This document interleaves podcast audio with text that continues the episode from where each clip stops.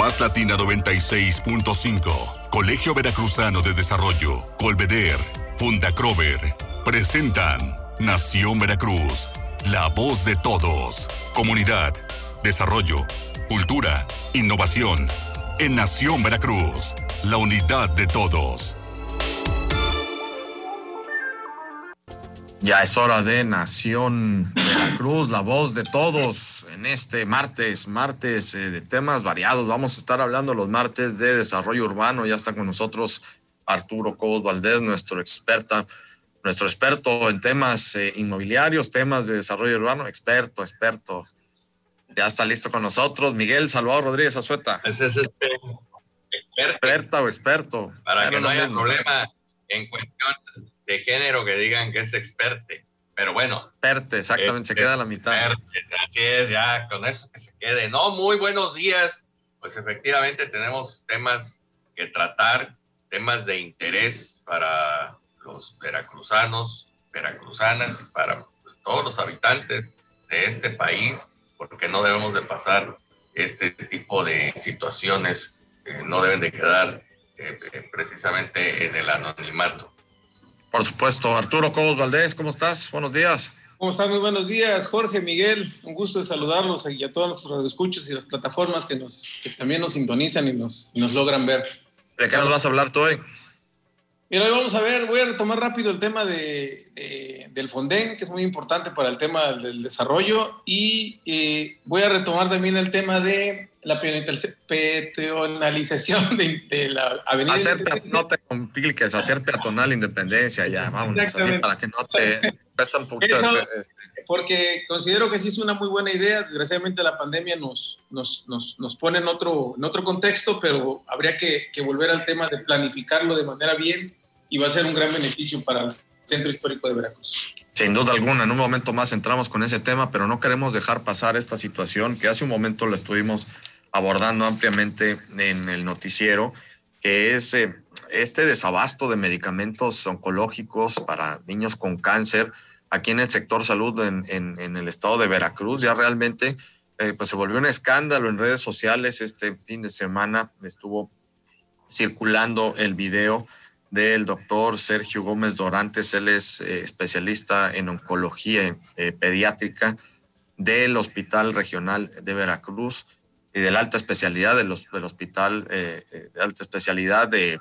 de, Niños, el infantil, que está aquí, depende del gobierno estatal. Y bueno, pues él denunciando este desabasto de medicamentos e incluso pues haciendo un llamado a, a poder ayudar a todas estas familias que tienen estas carencias y realmente es indignante, lo tenemos que volver a decir, es indignante que se dé este tipo de situaciones porque por querer erradicar un problema que es la corrupción no se puede pasar por vidas humanas y menos vidas de, niños que están luchando contra esta enfermedad que es carísima, toda la, la medicina, el tratamiento son muy caros y por ende eh, se da este tipo de ayuda, de facilidades que el sector salud, para eso está, el sector salud del gobierno también para eso está, para ver por las familias que menos tienen, por los más desprotegidos. Y ahora pues empiezan a echarle la culpa a las eh, farmacéuticas, a los grandes laboratorios, que dicen que están bloqueando todo lo que es la compra consolidada. Lo que sea, debieron de haber eh, tenido ya listo eh, la solución, si es que querían hacer a un lado a todas estas empresas eh, farmacéuticas, no lo hicieron de esta manera y por eso es de que ha habido todo este desabasto de medicamentos a nivel nacional, porque la compra es consolidada o la quieren hacer consolidada desde el gobierno federal y bajarla a las entidades federativas. No ha sucedido de esa manera. ¿Cuál es el resultado? Niños muriéndose, por cáncer, por la negligencia de autoridades de todos los órdenes estatal, y municipal, aquí, bueno, directamente federal y estatal, eh, pues ya poniendo pretextos, pero aquí no hay pretexto, aquí es la salud de cada uno de nosotros y son vidas humanas, es lo que realmente estamos eh, insistiendo en esto y no podemos poner en jaque ni, pasar por encima de la vida de ningún ser humano y no hay ninguna causa que lo amerite, ninguna, ni, ni la corrupción, ni ninguna otra puede pasar por la vida de un ser humano, Miguel. Mira, aquí eh, Arturo, Jorge, amigos, hay dos puntos. Uno que es una analogía que, me voy a permitir eh, eh, comentar porque la acabo de ver precisamente este fin de semana, que a lo mejor la quieren tratar como una manera, vaya, dentro de un programa que se llama, es una serie que se llama The Voice, que es de superhéroes.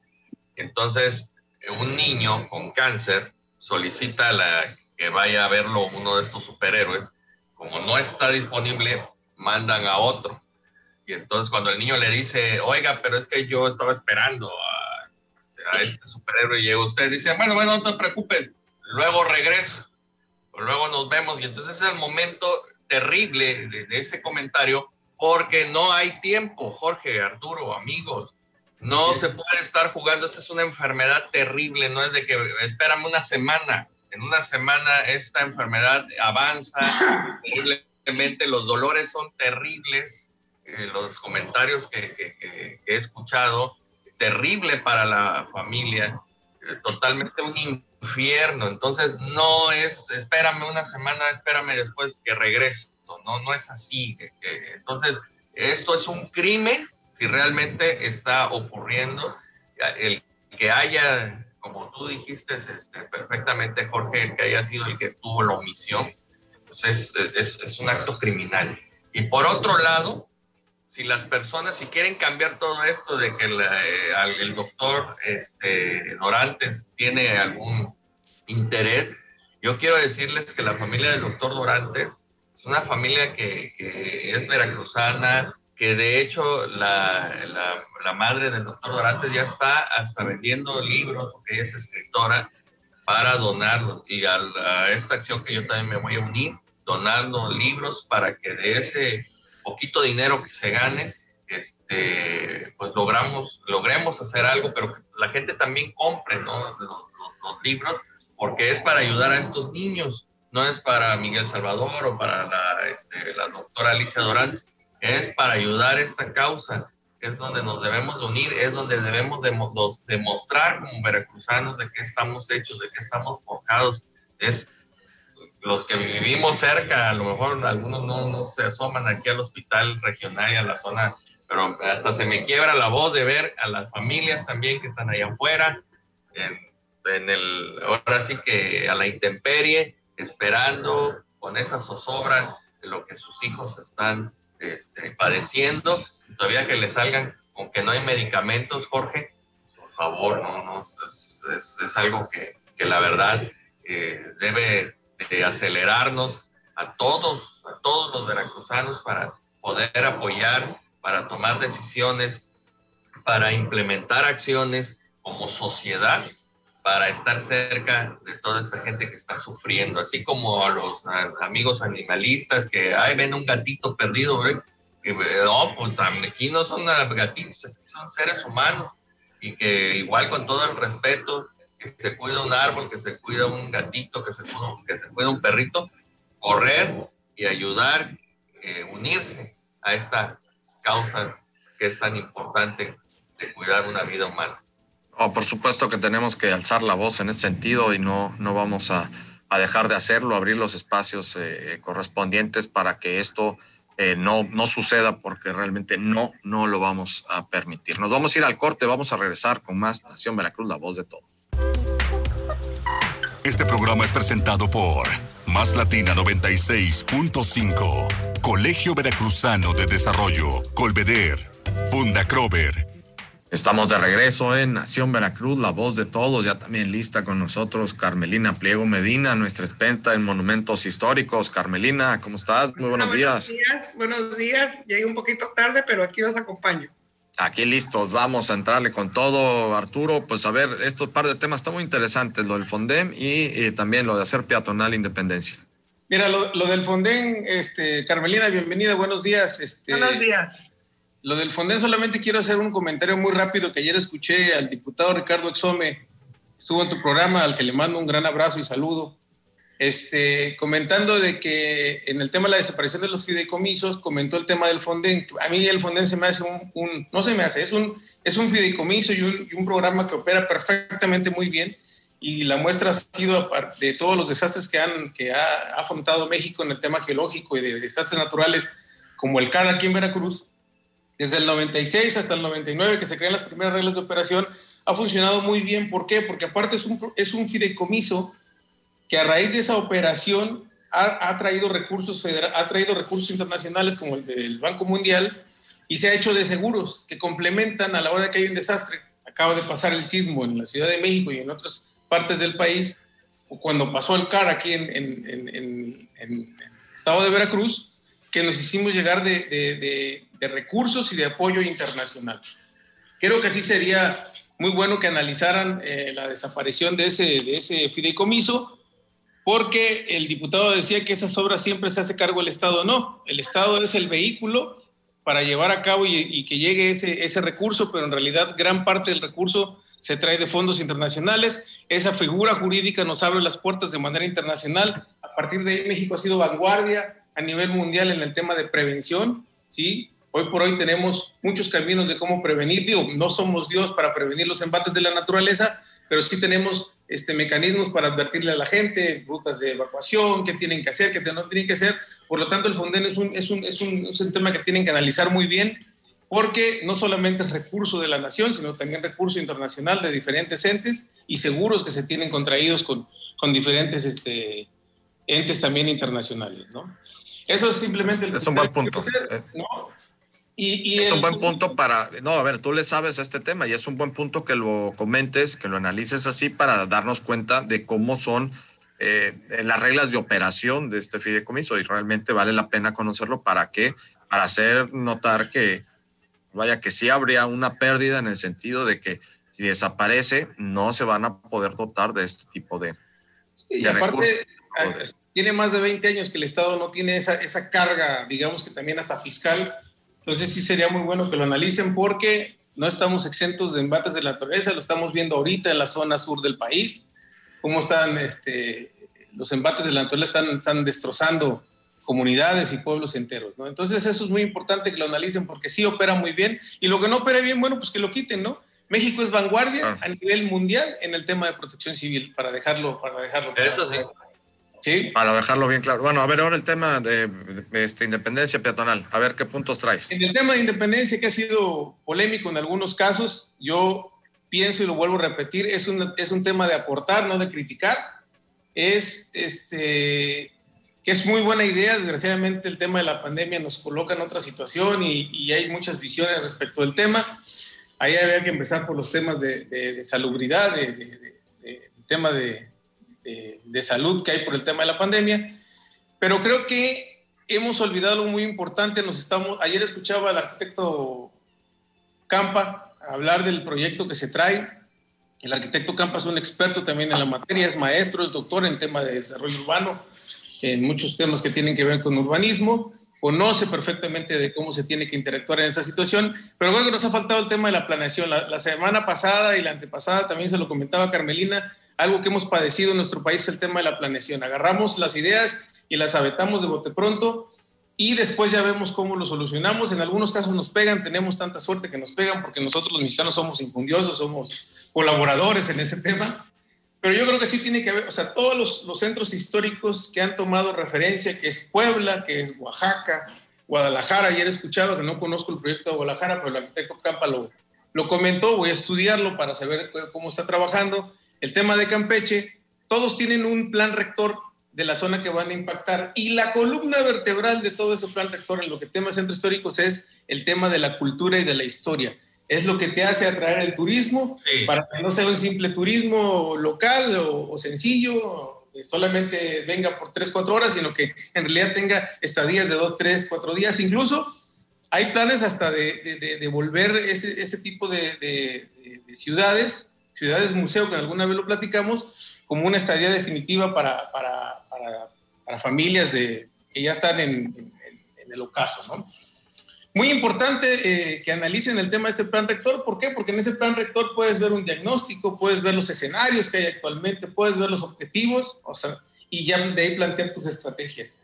¿sí? De, muy, de manera muy general, yo ayer estudiando algunos planes rectores de, de estos centros históricos, ven, ven, el tema de la ubicación, la accesibilidad, el clima de la, de la, de la población, los aspectos económicos, es decir, en este caso en particular, de las dos avenidas que están cerrando, de, de, las dos calles que están cerrando de, de, Independencia, checar qué tipo de comercio tenemos y a lo mejor en este caso también pues buscar que no solamente hay el comercio de restaurantes o de bares, sino también pues, tenemos a la catedral, tenemos el zócalo, ¿sí? buscar que haya la mejor eh, eh, subsidiando a, a, a los empresarios galerías de arte que promuevan el arte veracruzano, este, la literatura, tenemos muy buenos librerías, por ejemplo. De Miguel y este, de ahí ver la demanda que tenemos en la zona y de ahí impactarla a toda la zona del centro histórico, la demanda turística, es decir, que cuántas habitaciones de hotel tenemos en la zona, la oferta también que se, que, que se puede tener, la imagen urbana, que ayer hablaba el tema que trae el arquitecto Campa y el Ayuntamiento de la Cruz estaban hablando de rehabilitar esas zonas, ponerlo para que sea más patronal, este, los usos de suelo, hay que ver la vialidad y el transporte, porque tú obviamente al cerrar esa vialidad, pues vas a generar un conflicto en las zonas alrededor del tema de, de, transporte y la vialidad, ¿no? Y hay servicio público que se otorga a las familias que viven en esa zona o que trabajan en esa zona, ¿no? Entonces, checar todo eso, incluso también muy importante hoy por hoy el tema ambiental. ¿Y por qué se vuelve muy importante que hagamos un plan rector o un plan de desarrollo urbano, turístico, quieras llamar? San Miguel de Allende tiene uno muy bueno, un, plan muy bueno, que ya, ya, te, ya lo bajé, lo, se los voy a enviar posteriormente.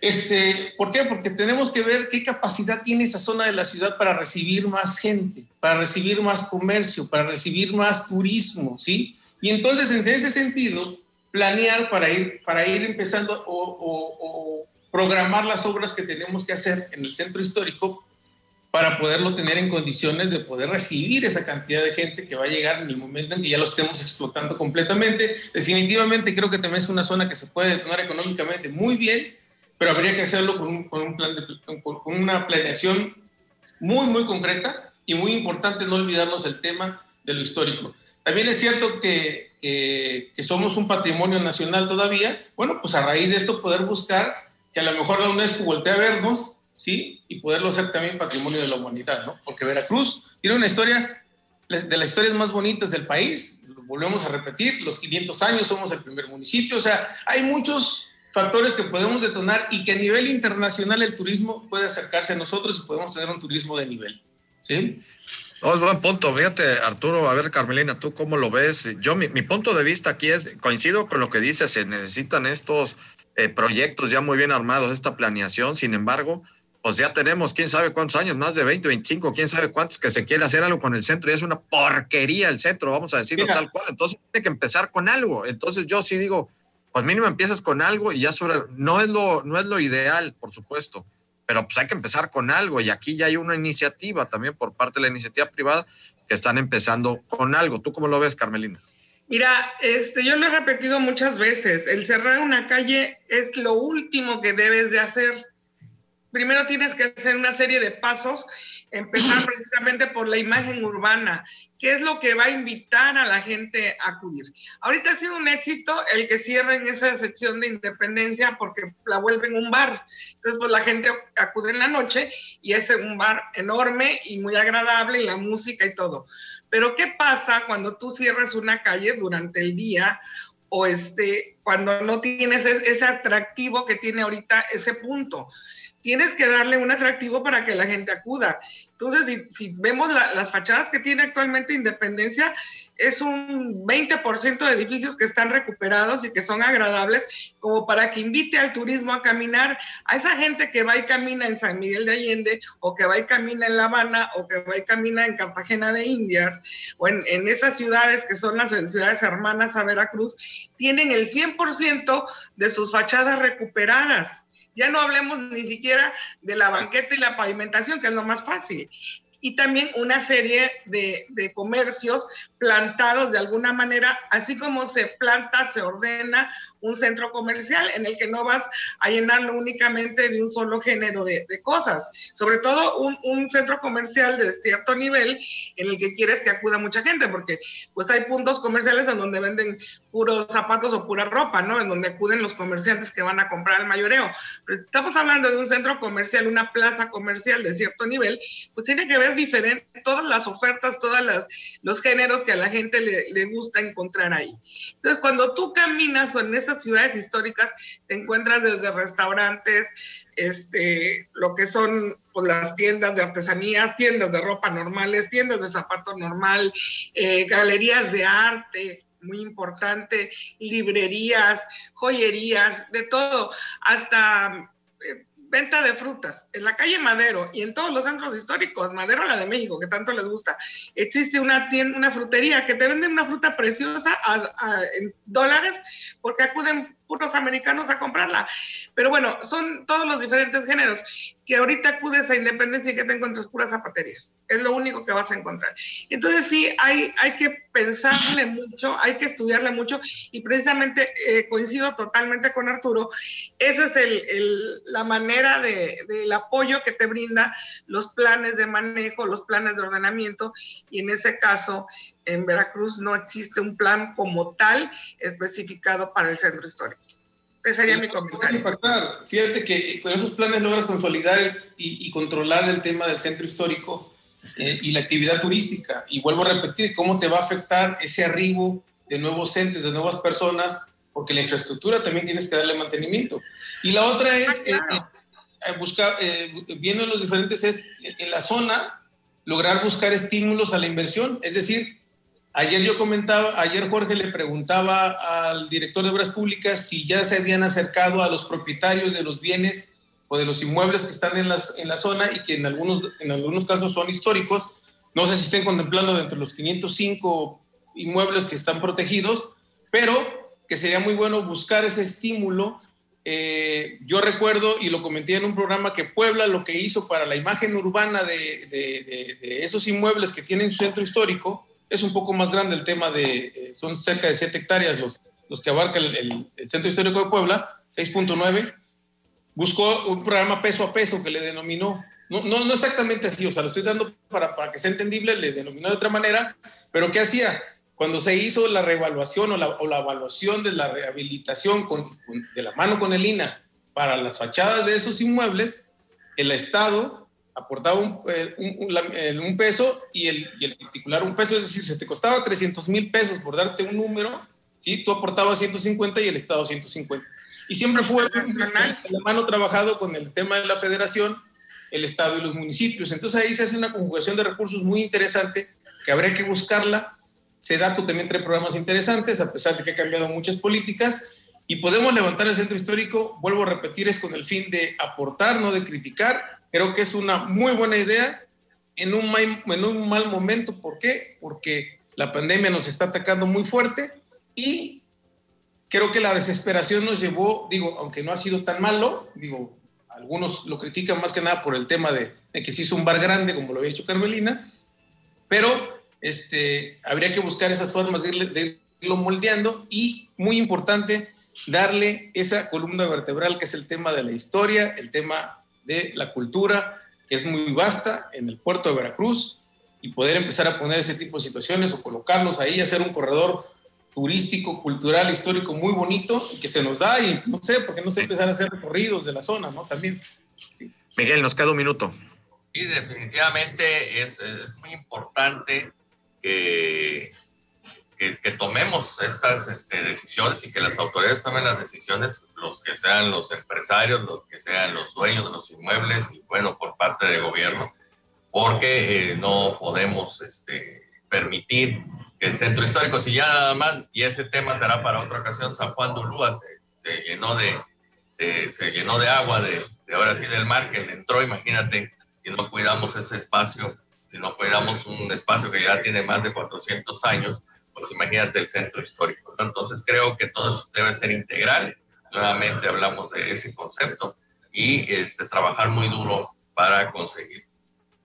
Se va a lograr, se va a lograr, por supuesto. Y claro que sí, todas las voces se tienen que aceptar. Por eso este programa, Nación Veracruz, la voz de todos, tenemos que escuchar todos los puntos de vista, porque lo importante en todo esto es llegar a consensos, no a disensos, ¿no? Es decir, hay que hacer convergencias, no divergencias. Bueno, ya fue mucha, fue mucha filosofía y fue mucha ya parangón el día de hoy. Nos vamos. Carmelina Priego Medina, como siempre, muchísimas gracias. Gracias. Arturo Cobos Valdés, nos vamos. Muchísimas gracias. Miguel Salvador Rodríguez Azueta, mañana nos vemos. Mañana miércoles. Bueno, obviamente nos vemos y escuchamos aquí en Nación Veracruz, la voz de todos. Pásela muy bien.